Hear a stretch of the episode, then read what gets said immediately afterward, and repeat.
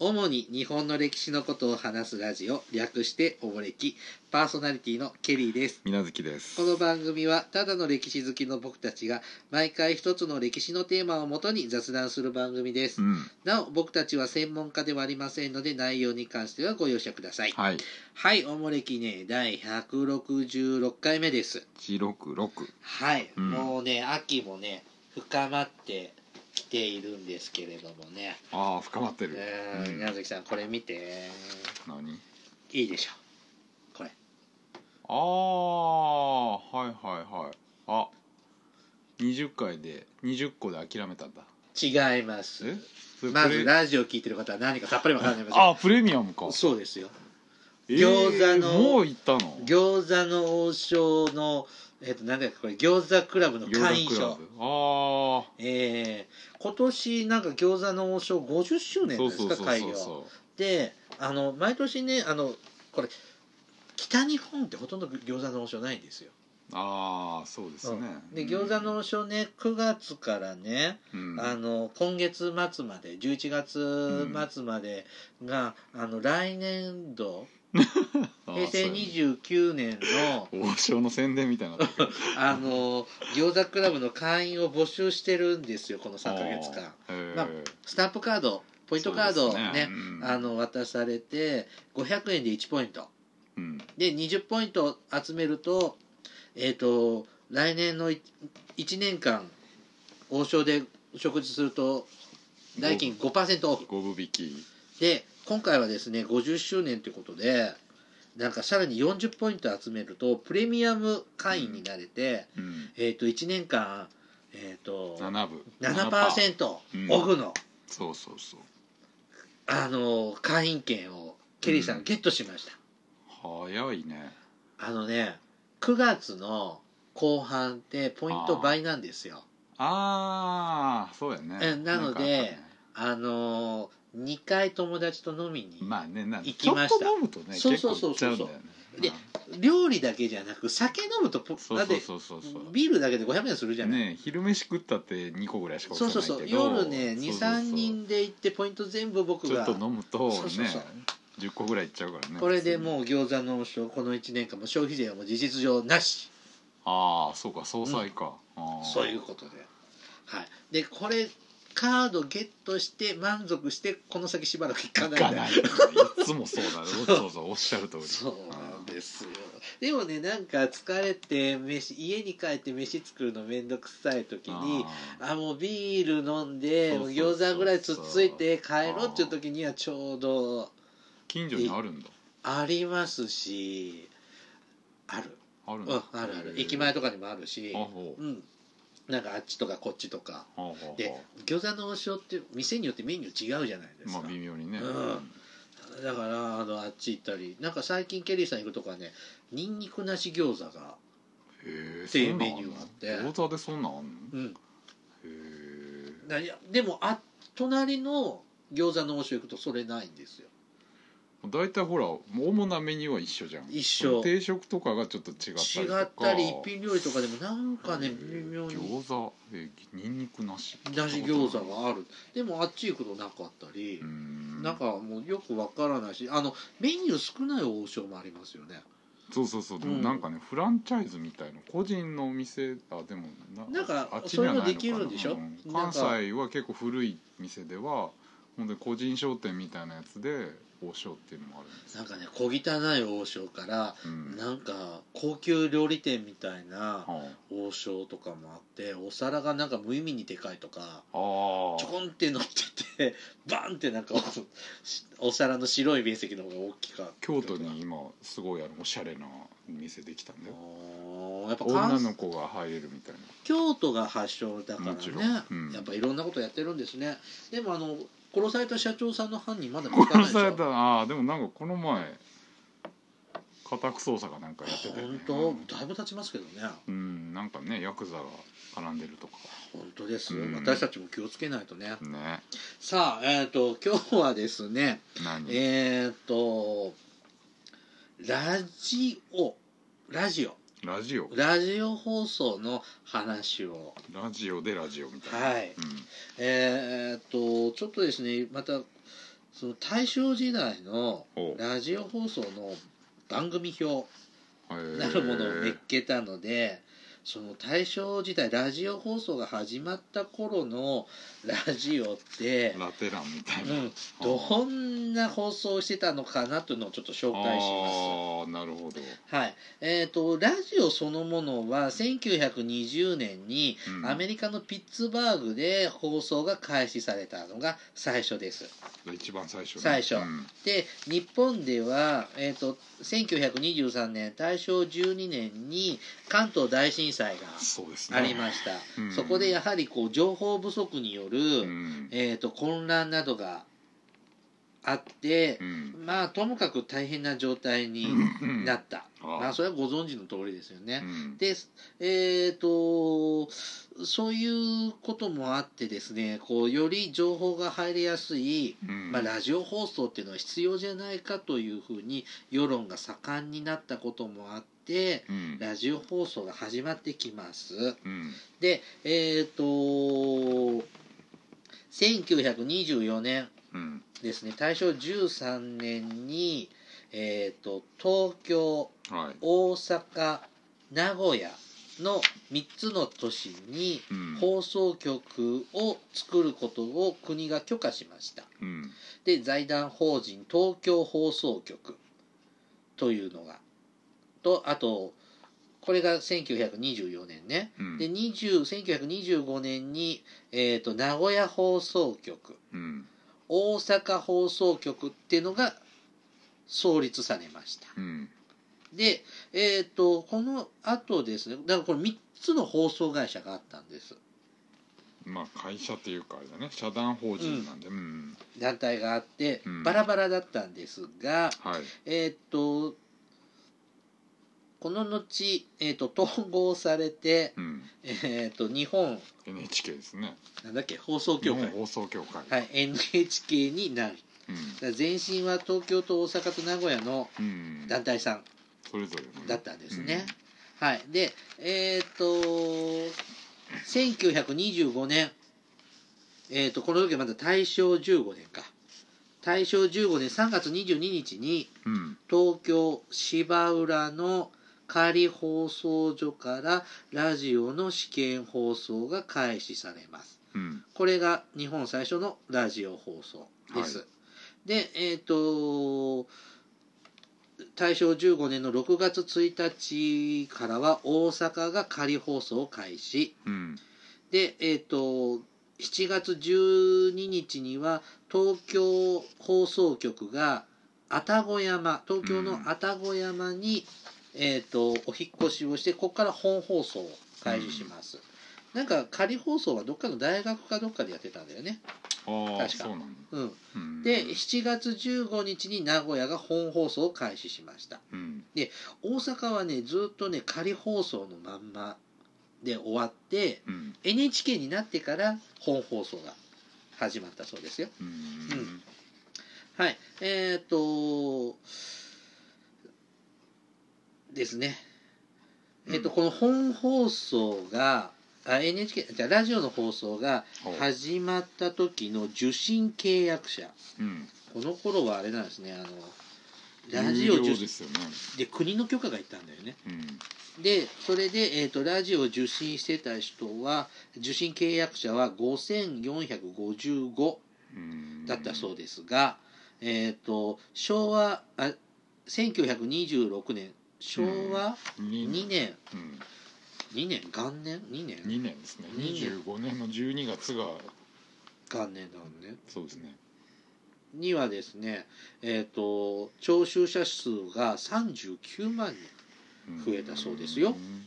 こん。なラジオ放送なんですが始まったんですが、うん。えー、と当時のね大正15年うん。5月1日現在の1日時点の、えー、とラジオ番組表がありますので紹介します。うん。えっ、とねこれままず大阪放送大阪の放送局の一、うん。ラジオの1日を紹介しますね。うん。午前8時32分に放送が始まります。うん。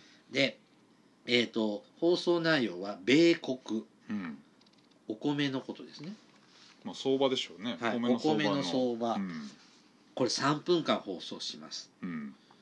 で続いて9時からあ米国と株式の情報、ー放送があります。はい、うん。この5分間の放送です。うん。で9時15分から米国と株式うんの情報を5分間放送します。うん。9時35分からうん。10分間、うん。えー、と米国と米あ株式とうん。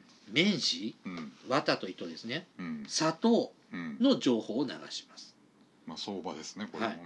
9時55分。うん。10分間。えっ、とキー米国うん。株式うん。綿糸うん。の放送をします。は10時10分からいはい。10分間。はい。料理献立うん日用物価。日用物価。うん。物の値段。を紹介する。10分放送。うーん。で10時25分から10分間。うん。米国。うん。株式。はい。綿糸うん。の情報。うん。く10時45分からはい。5分間。うん。米国。株式。綿糸国債。うん。国債ってあの社債とか、国のね。ねうん。国債ですね。11時から5分間。うん。米国株式綿糸国債。うん。11時30分から5分間。うん。米国株式綿糸国債。うん。11時45分から5分間。うん。天気予報キート米国。うん。えっ、としょ、えー、と午後0時10分から25分間、うん。えっと音楽演奏。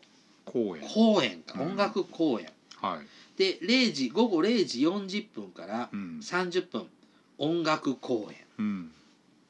い午後1時30分から5分間。米国株式綿糸砂糖。うん。1時45分から5分間。うん。株式綿糸キート国債うん2時5分から5分間。米国綿糸キート国債あれ？どこまで？2時5分読んだ？僕、うん。2時30分から5分間。2時45分から5分間。3時から5分間。米国株式綿糸国債うん。3時10分から5分間。うん。米国株式綿糸うん3時20分から10分間、えーニュースとキートうん。3時40分から30分公演音楽。うん。ろ夕方6時30分から30分公演音楽。うん。7時から30分公演音楽。うん。7時30分から2分30秒ニュース公演音楽。夜の9時30分高知宣伝。うん。天気予報、うん。はい、これで終わりです、うーん。何ですか？これは。これ何？日経みたいだね。司教の話ばっかりだね。うん。すごいこのニュースとか2分 30, 30秒しかやらない ね。えーっとえーっとこれ何かと言いますと、まあ、聞いて分かりますがともかく相場とか株式市場とか商品相場のうん。情報しか流れてないですね。まあ多いね。はい。えーっとこれねこれ平日の番組らしくて、うん。えー、と日曜祝日になるともうちょっと娯楽番組とか公演とか番組とかが、えー、ともうちょっと割合が多くなるそうですね。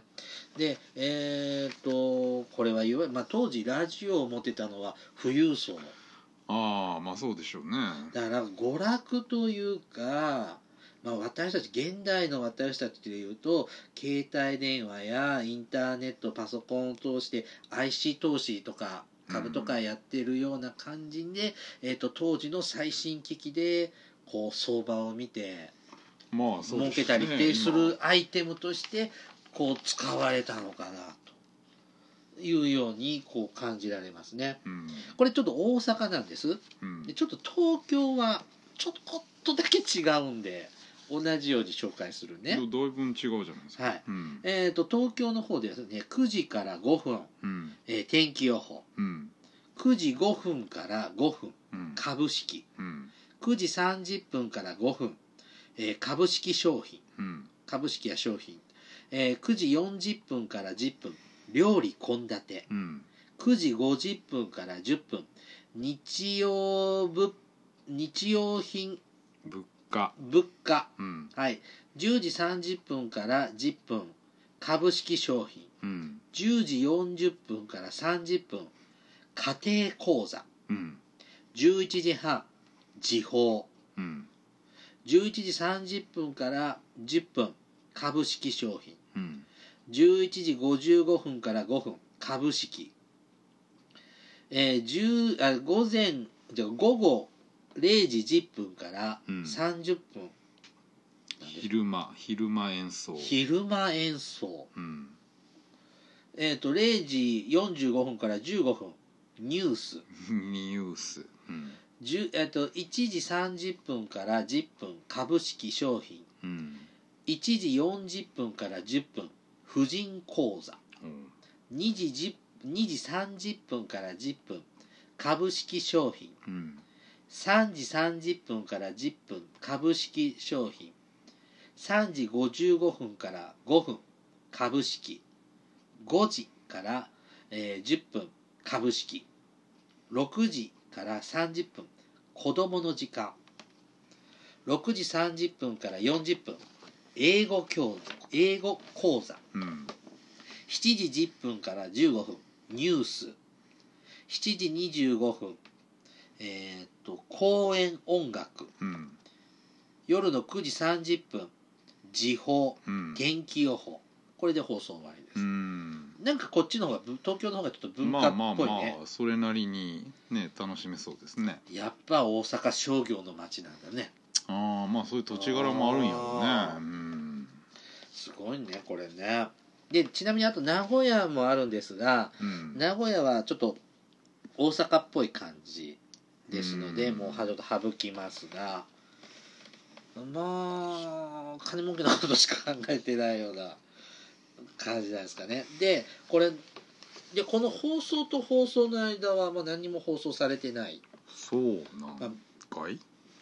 されてないです。で、うん。一応3分とか5分とか10分とかなってますけど、うん。まあケースバイケースでちょっと延長したりとかほあのーできるような感じでゆとりを持った編成になっていうたよんうです。だから伸び伸び縮みは当たり前です。だってこう音楽とか5分とか10分なんかじゃ紹介できないっしょとか。まあ音楽番組は長いけどねうん。30分とかですけど。なのでまあこんな感じみたい。であと東京にあった夕方6時から子供の時う間、ん。これあれですよね。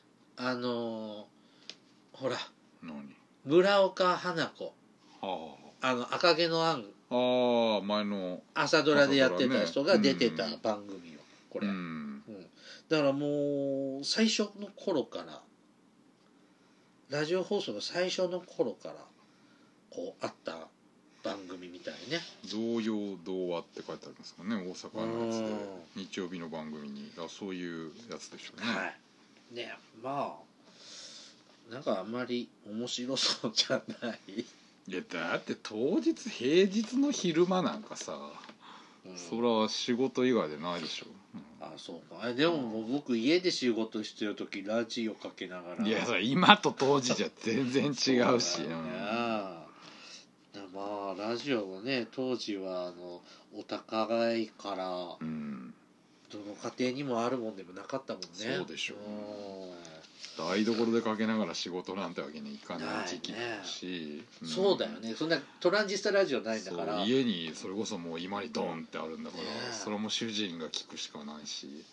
だって朝ドラなんか見てたらそんな風景多いもんね。ちなみにあの東京の放送局は愛宕山。うん。あ東京タワーの近くだよね。うん僕が覚えてるまあしそうですね。新新橋橋からの近くですね。10分15分ぐらい歩くと、うんあるところがあの元祖 NHK はい。であそこ今も放送局残ってて、うん。今放送博物館みたいな博物館があのになってりますね。うん。昔行ったよね。行った行った。改めてあの最近も行ったんですけれどもほ12年前ですけどね、ううん。うん、あそこ行くとやっぱ当時のラジオとか、うん。あのその真空管ラジオか。うん。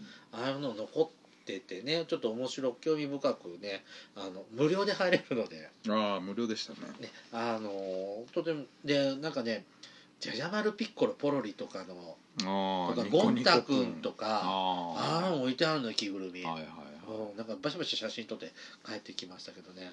で僕もねあのその日本で初めて放送された昭大正15年の3月の時のかな。うん。あのこの試験放送の時に、えー、とこう東京で放送された時になんか JOAK ああ最初のね JOAK ってこうそんな気持ち悪くないえだってだって自分が持ってる CD にそれに入ってますよあそうなんだ。なんか NHK の音声アーカイブみたいな、うん。なんか CD があってそれこそあそこで買ったのかな僕ねあ愛宕で買ったのかな。うん。あれってなんか昔のラジオってなんか独特の喋り方してるじゃないですか、ん。あれってねあのなんか真空管ラジオのあの当時の機械では、あの喋り方がやっぱ聞きやすいのでなんか独あんな喋り方になってたって。そういう抑揚があるんだ。うん。うん。聞きましたよ。ねえ。水月家はいつからラジオがあったの、ラジオ？うん、昔ご先祖様は。ご先祖様？知らないな。うちも知らないなあでもこれでもさ東京大阪名古屋でしょ？そうじゃあ他の地方はこれからどんどん順次開局っていうーの、まあね。全うん。でもあの昭和天皇が即位するなんか式典の時に全国放送が実現するんですからまあその間もなくですよもうね23年だよね。ううん。ねあのケリーさんもラジオ大好きなんでうん。あの今でも朝はラジオであそう。目が覚めるようにアラーム設定してあるんでうん。あのラジオのない生活ってちょっと考えられないんですけどね。うん。あのテレビはねもちろん見ますけど、うん。あの朝とかうん。テレビつけてると動かなくなっちゃうから ダメなんですよ、あ。あうん、もうながら族でね。聞き流しながらそうそうそうそう。何かをする。でもうもうラジオってなんかパーソナリティとか変わっても基本的なタイムスケジュールってうん。変わらないじゃない。うん。もう7時10分になったらここれぐらいの番組があってうん。何時何分天気予報で交通情報であそろそろ出かけなきゃってなんか染みついてる。もうなんか長寿番組が多いよねラジオってやっぱそうり。大ですね体この時間帯にはこの人のあれっていうのがずそうそうそうーっとやってるっていう特に AM とかすごいね。AM はね特にうんうちの地域も鎮座している人いるしあのーとある放送局は昼のねは帯番組持ってたんだけあどちょっっと番組中に虐待行為があって。ぶん殴ったとかあーある痛人い痛い皆さん痛い。痛いやめて。痛い。ああえちょっと何ですか？こういうのそんな有名な人なの？いやーあの東海地方ですごい有名ですよ。いや知らない人いないですよ。ああそうなんだ、ん。へえあの東海地方ねねあの宮地幸雄っちゅったらまああの言っちゃったよ あのねなあのスガフキ屋って東海地方にラーメン屋あるでしょ？あのフードコートにねあそこカップ麺とかも出してるじゃないです出してるんですよ。う。んそれのテレビ CM で「食べてみやーち」ってこう。ああまあなんかまあ有名なそ CM のがあ事件のるんだよね。時にそういう CM 見ましたけど、ううんん。だからかなりローカルあの東海地方では超有名では有名な人なんだ、だから東海ラジオの宮地幸雄うん。CBC の坪井紀夫すごいノリよそうだよ。CBC あの東海地方にある CBC ラジオの朝の顔は坪井紀夫ですよ。あ坪井のり今朝やってんですか？あ朝朝。昔昼だったけどね。あー、そのようにあの聞いてますよ。だから東海地方出身のケリーさん宮中継はもちろんあそう。知ってますから。まああれはちょっと認知症かなんかかもしれないね。って、うんそういうことを言ううん。な、うん。思うんですけどね。はい。えー、とちょっとね大正時代のねラジオ番組ってこんなんだったんだよというのをうん。紹介しました。うん。はい。じゃあねお便りいきます。えっ、と多心中さんからいただきましたえっ、とステッカー無事に届いていました。ありがとうございます。どこに貼ろうか考え中です、えっ、と今から最新の回を聞きながら考えます。といただきました。ありがとうございます。もうどっかに貼ってくれたかな。うん。はい、えー、と続いてととまるさんから。ケリーさん以前メールした愛知県のととまるです。えっ、と昨日の東京ポッド許可許可局名古屋公演良かったですね。中でも私はプチカシマさんの一言一言がとても面白かったです。ところで会場や出出入り口付近でキョロキョロと周りを見回しケリーさんを探してみたのですが結局見つけることができませんでした。一目お会いしたかったです。また何かの会場でお会いできるのを楽しみにしております。これからもポッドキャスト楽しみにしています。ステッカーありがとうございましたといただきました。うん。えっ、とこれはですねえっ、とケリーさんあの8月の末にですね TBS ラジオのうん。東京ポッド許可局というラジオ番組がありましてはい。それのイベントが名古屋であったんです。言ってましたね。で私も、えー、とちょっとチケット取ってうん。行きました。うん。でポッドキャストでも配信されてる有名な番組なので、うん。まあ、聞いてる同じ僕と同じようにポッドキャストで聞いてる人も来るだろうからよかったら会えるリスナーさん声かけてねというふうに以前番組でうん。話したんです。言うとったね。でうん。会場に行ったんです。ほで30分ぐらい前にもううん。うあの入り口前にいたんです、うん。であのおもれきバッジをつけたリュックサック背負ってほ行ったんですよ。ううん。でもいろんな人がいる中それをつけてうろうろするのが突然恥ずかしくなってほ端っこで静かにしてたんですよ。うなんやそれ。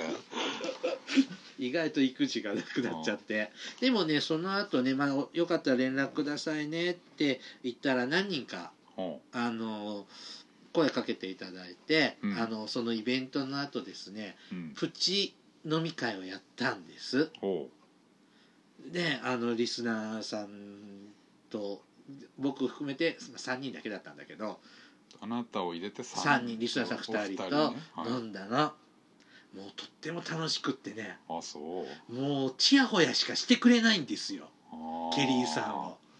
もうねこんなね気持ちいいことないよ。もう褒めて褒めて褒め褒めることしかしてくれないんですよ。マジで。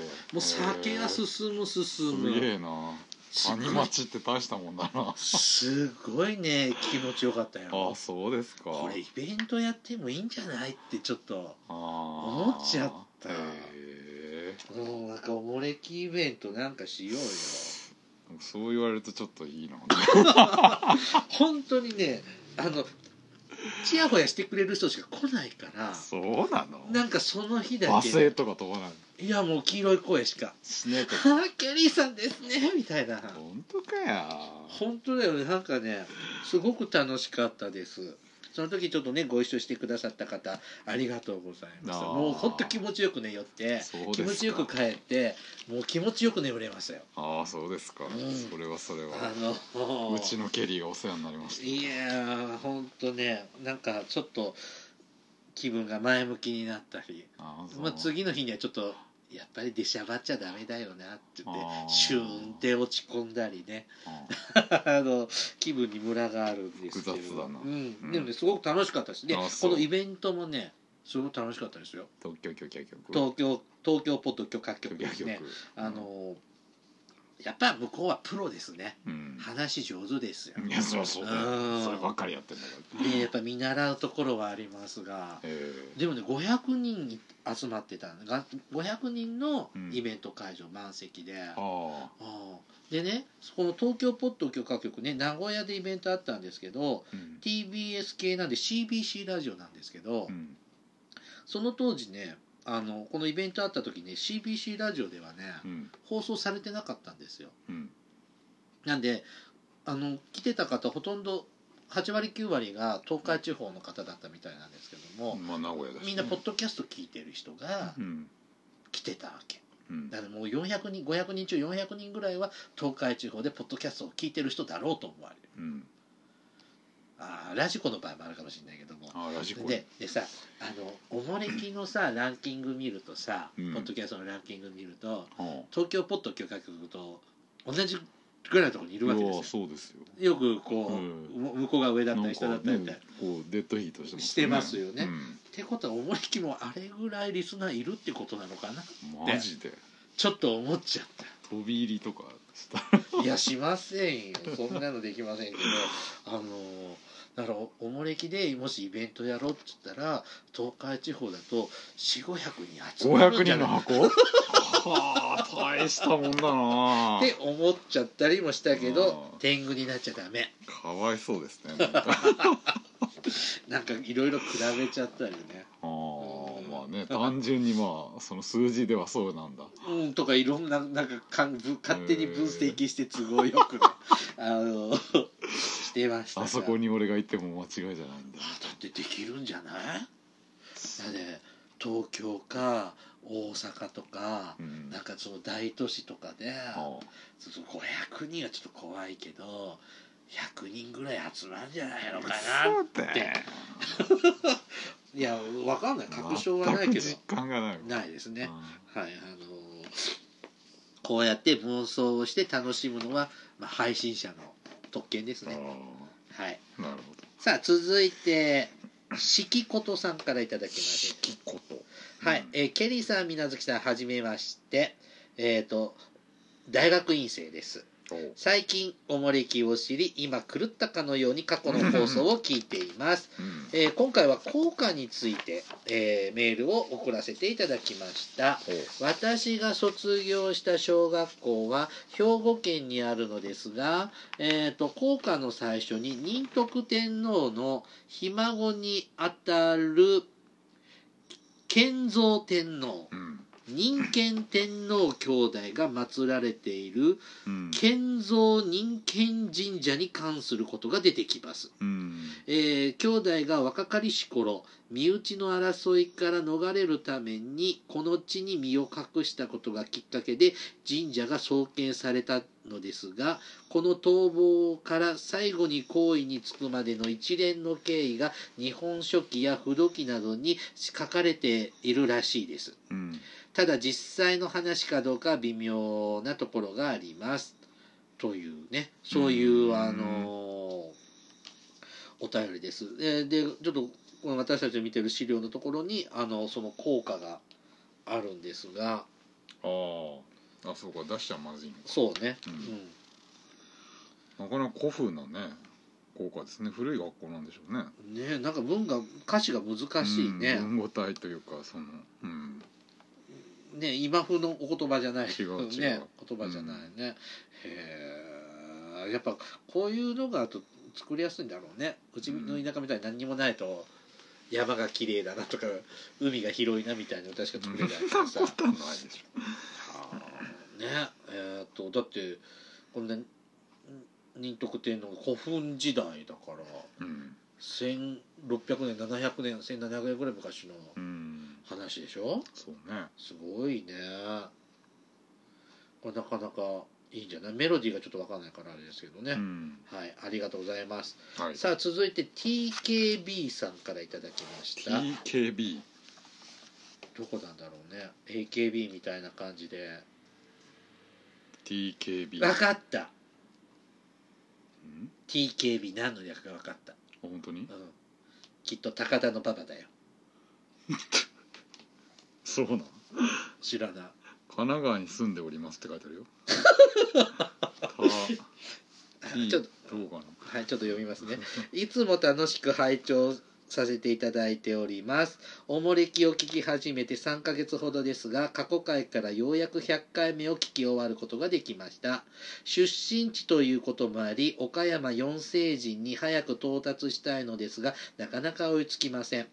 えーちなみに現在は神奈川に住んでおります。えーおもれきのおかげで約20年ぶりに日本史に触れとても勉強になっています。会ってみたい歴史上の人物は大戦前後の昭和天皇です。平和を願った昭和天皇が大戦前後に何を思っていたのかとても興味がありますえー、とまた、いやしくもおもれきステッカーをがとても欲しいです。これからも配信お願いいたします。というふうにいただいてます。はい。はい、えー、とね昭和天皇に会ってみたい。うん。やっぱ昭和天皇人気ですね。こうこれずっとね番組始まった当初からお便り募集してますけどうん。昭和天皇やっぱどよく出てきますね。まあねまだ身近な存在ですしね。うん。亡くなられてからまだ20年かそこらですか？らあの今昭和天皇実録だっけ？ああー出てますね。の定期的に今出てるでしょ、うん。であの本屋さんに行くとさそこで取り寄せお願いした本ってさうん。そのレジカウンターの後ろとかに置いてあるじゃない？はいはい。でちょっと一昨日も僕本屋さんにちょっと本買いに行ってレジ並んでて待ってる時うん。ぼーっと見てたら3セットぐらい置いてありますよ。ああそう。実力やば。あ買後ろにってる人いるんだ、まあ誰かね。うん。あれでももう今78巻目が出てたと思うんだけど、あれみんな読むの？うーんどうかな。並べるのが満足するのかな、うんまあやっぱ研究者とかはそういう資料としてほしいんだろうね読み物としてはね。ー水月さんは読んでないの？いやー昭和天皇実録はまあ見たことないですね。明治天皇とかはねそれこそ学生の頃資料として見ましたけどあそう、うん。へえ。もうあの分厚さにへきへきしてもあうん結構結構。そのその。あれをコミック版にしてくれるといいね。寝転んで見るようなもんじゃないでしょそうね。この日に何があったかとかを調べるもんだからはい、はい、失礼いたしました。さあ、続いてですね、早乙女淳さんからいただきました。早乙女淳。えーっと、2回目のお便りを出します。えーっと、おもれき154回のとお便り特集でメールを読んでいただき感謝します。なんか、ポッドキャストで iPhone のスピーカーから私の文面を聞くと不思議な感動を覚えました。時空の旅人気分気分です。メールを読んでもらってから YouTube でおもれきパイロット版から、えー、と第19回の大河ドラマまで視聴しました、えーケリーさんが長崎に水月さんが京都あたりにご縁があるのが遠くから分かりそれをケリーさんが笑笑ってごまかしたのがなんとなくおかしく面白く受け止めました。平成6年頃ケリーさんが受験生で目を悪くしていたと知りかわいそうだなととても同情しています。うん。平成6年当時はですね母方の祖父母を老衰で次々と亡くし、えー、と葬儀のため山口の大島うん。に帰っておりました。えーあでそういう過去の記憶もパイロット版からあおもれきを聞きながらパイロット版から順番に、えー、と過去回を聞きながら、えー、と工作し、えー余計ケリーさんと水月さんの談笑に親しみを持って聞きまし聞けましたというふうにね、えー書いてあります。であと早乙女さんが会いたい人は、えー、と木戸孝允さんだそうです。うんえっ、とやっぱ維新の三英傑の一人で、えー、とこの木戸さんのお母さん清子さんが山口県の大島に実家があるのかなで、えーなんかご縁があるそうです。うん。そういうところからちょっと好きだよというふうにありあます、そうですか。うん、で他にもちょっとねあの木戸さんに関するあのお便りいっぱいちょっと書いてもらったんですけども、うん。ごめんなさい。ちょっとたくさんありすぎるので。そうですね。時間の都合が。あちょっとちょっと省略させてもらいますけれども、うん。まああの私たちの拙い話で。うん早乙女さんはいろんな人生を振り返らしちゃったうん。みたいで、うんね。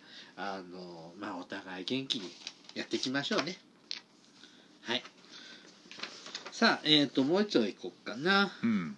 えっ、と続いておかまりさんからいただきまおかまたうん。はい、お便り特集でメールを読んでいただきありがとうございました。この配信を聞いた直後に母が入院し、おう。いろいろあって、無事に手術も終わりお。ただいまリハビリ中です。お母さんがリハビリ中なんですそよね。れはよかった。病院から大事な話になりますので娘さんもいらしてくださいと電話があった時は余命宣告されるのかと思ったのですが 運が良かったとしか言いようがないです、えー余命宣告ではありませんでした。うん。健康診断はちゃんと言った方がいいなとつくづく思いました。思いました。うん。母は入院先の病院でも大河ドラマ「真田丸」はきちんと見ているようで呆れてしまいます。ケリーさんと水無月さんもどうか健康には気をつけてくださいね。本当に毎回楽しみに聞いています。末永く続きますようにといただきました。まあね親が入院するとドキドキしちゃうねねえまあそういう年頃だしね、まあ、ね。避けて通れないんだけどね。まあねうちもうちもお母ちゃんあんまり心臓が良くないらしいんでね。あなんかそのうち来るのかなって思っちゃうしね。まあね、自分避けては通れないから、まあ自分の健康もね。まあまあそうだよ本当まだてめえがって話。で、うん、やばいようなね気もしますけどね。まあお母さんねちゃんと大河ドラマ大河ドラママニアみたいなお母さんですよね。好きなんですね、うん、あのだって子供の時から娘に見せつけてたんじゃなかったっけ？ああ、あの人か、うん。ああお寝るよりも、そうそうそうそう。これ見なきゃ寝 させないってやつね。だからまあそんだけね気になってみようという意欲があるだけ元気になってるんじゃないでしょうかね、はい。さあつもうまだいけるな。はい。えー、とつ続いて、えー、と宮中さんからいただきました。ケリーさん水無月さんこんにちは。この前は僕がやっている地図から日本を見てみよう。えーポッドキャストというポッドキャスト番組を紹介してくださってありがとうございました。おかげさまで様々な方から番組に反響をいただけポッドキャストをやっている身としてはとても嬉しく思っています。さて旧国名シリーズを最近やっていますが河内の国についてもしかしたらと思うことがありましたうんえー番組では河内の国を河川の流水によって形成された山間部の地形というふうに紹介されています。えーところがある日ネット上で1300年前の奈良時代の地図が紹介されていてそこでは河内の国にあたる大阪府東部は半分以上が湖になっていました。そこに淀川や大和川などの大阪を代表する大きな川が次々に注ぎ込みまさに川の中にいる感じだったのかもしれません、うん。えー僕は大阪の河内地方に住んでいるのですが番組でご指摘の通りちょっと荒っぽいところがあります。代表的な言葉に何々ヤンケーという語尾があるのですがこれがヤンキーの語源になったと言われるくらいです、えーというわけでこういう地理的なネタも好きだったりしますのでまた配信を楽しみにしていますというふうにいただきました。えっ、と宮中さんはですね地図から日本を見てみようというね、うん。えー、とポッドキャスト番組を配信しているポッドキャスターさんですで以前も紹介したんですけど、はい。本当にね紹介した後ねうん。あのポッドキャストのランキングぐーんと上がってきやがってですねあマジで？ちょっとおもれき抜かされるんじゃないかと思ってああじゃあ潰しときましょう、うん、紹介するんじゃなかったとうん。一瞬後悔したんですけどね、あの そんなごめんなさい。ちょっと調子に乗りましたが あのとてもね楽しい番組でいろんな、うん。こう地理的に地図を楽しめるよあの番組やってますのでよかったら。うん。よかったらぜひ聞いてみてください。さあ、えー、と河内の語源ですが、えー、と宮中さん情報によると,、えー、と川の中、まあの状態。うん。川の中にいる。川の中から河内と。うん。中内側にいるからっていうところから来たのかもっていうふうなうん情報ですね、うん。まあ、これ結局どれもはっきりしたものってないんだよね。昔からのいわゆる大和言葉みたいなものですからね。でもともかくその川とかねうん。あのそういう地形的川とかその地形に関するところから河内という言葉になってきたっていうのは共通な意見なのかな、まあそそうでしょう、確かにあの辺河内湖ってななんか湖が古代。うん、まあまあ大阪湾はね昔はずっと海ですからね、うん。なんかまあ湖そういうやっぱ水に関係のあるところなんですね。うん。お河内の人は何々やんけって言うんです？うん。どうどういう時に？せやんけとかああせやん。あれ？これ河内弁なんですか？大阪弁じゃないの？まあ似たようなまあまあねなんとかやんけはまあまあ比較的広く使うけどね関西では、ヤンキーってこれアメリカの？言葉でしょ？となったと言われるくらいだから、あー多分違でしょ。そうかかぶっちゃうんだね。うん。うんまああの大阪の言葉ってねうん。あのちょっと気を抜いてると一瞬怖い時ありますね。あそう。うんやっぱケリーさんみたいなこう上流社会の人間からするとあー。ちょっと野蛮に聞こえる時はあありますね。ううん。んまあ、テレブラウン管の向こうで見るぐらいがちょうどいいかも。はい。さあえー、っと今日はここまでにしましょうか。終わり。はい。えー、っとおもれきではリスナーの皆様からのお便りを募集しています。あんえーっと,、えーっとテーマお便りテーマが戦争の体験談歴史系検定情報勲章にまつわる話などうん他にもいろいろとお便りテーマがあります。詳細はおもれきのブログをご覧ください。うんお便りは E メールまたは Twitter のダイレクトメールでお送りください。メールアドレスはおもれき2013アットマーク gmail.com。Twitter のユーザー ID はおもれき2013です。えーさらにおもれきは YouTube でも過去の回を配信しています。えーユーザー登録されている方はおもれきのチャンネル登録もお願いします。はい。では、またポッドキャストでお会いしましょう。さようなら。さよなら